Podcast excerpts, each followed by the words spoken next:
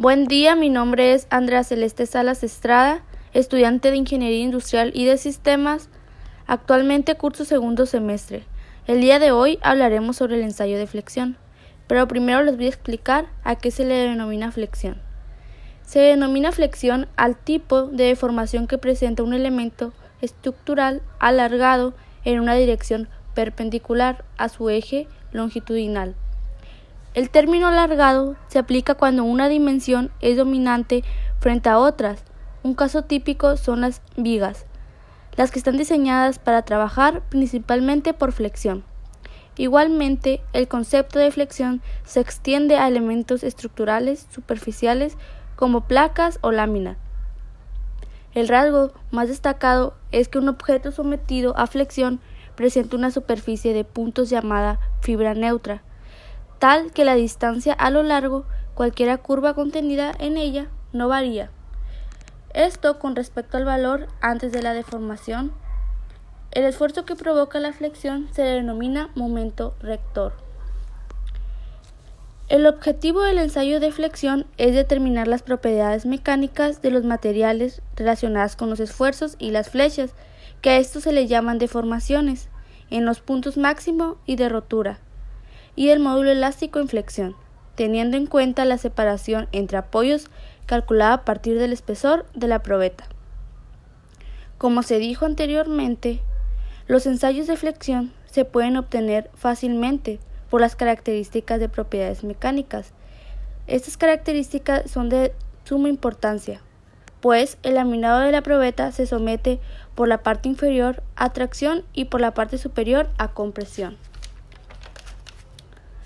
El plano de laminación de este termina intermedio y permanece sin solicitación.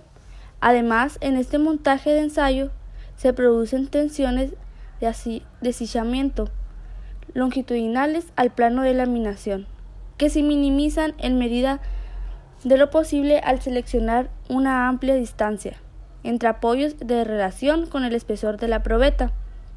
En el caso de laminados multidireccionales se puede emplear el ensayo de flexión para detectar los errores de la U, que lo hace interesante para el control de la calidad y de entrada de mercancías. También en los ensayos de flexión es impredecible una alineación exacta entre los apoyos y los punzones para conseguir resultados fiables y reproducibles. Sid Rowell ha desarrollado para ello útiles de flexión especiales que permiten adoptar permanentemente todos los elementos. Ahora hablaremos sobre los ensayos de flexión de tres puntos. Estos ensayos están muy extendidos y son de sencilla realización. La deformación de estos puede medirse con el sensor de recorrido transversal de la máquina de ensayo cuando ésta se convenza a la deformación de la máquina. Las máquinas que son utilizadas son las máquinas de ensayo universal. Por otro lado, el ensayo de flexión en cuatro puntos tiene una ventaja, pues es el rango libre de esfuerzos de sillanamiento entre los puntos de aplicación de la fuerza del punto punzón. También se puede decir que el ensayo de flexión se usa para determinar las propiedades del material cuando es sometido a una tensión, pues en esto se puede someter un modo de elasticidad.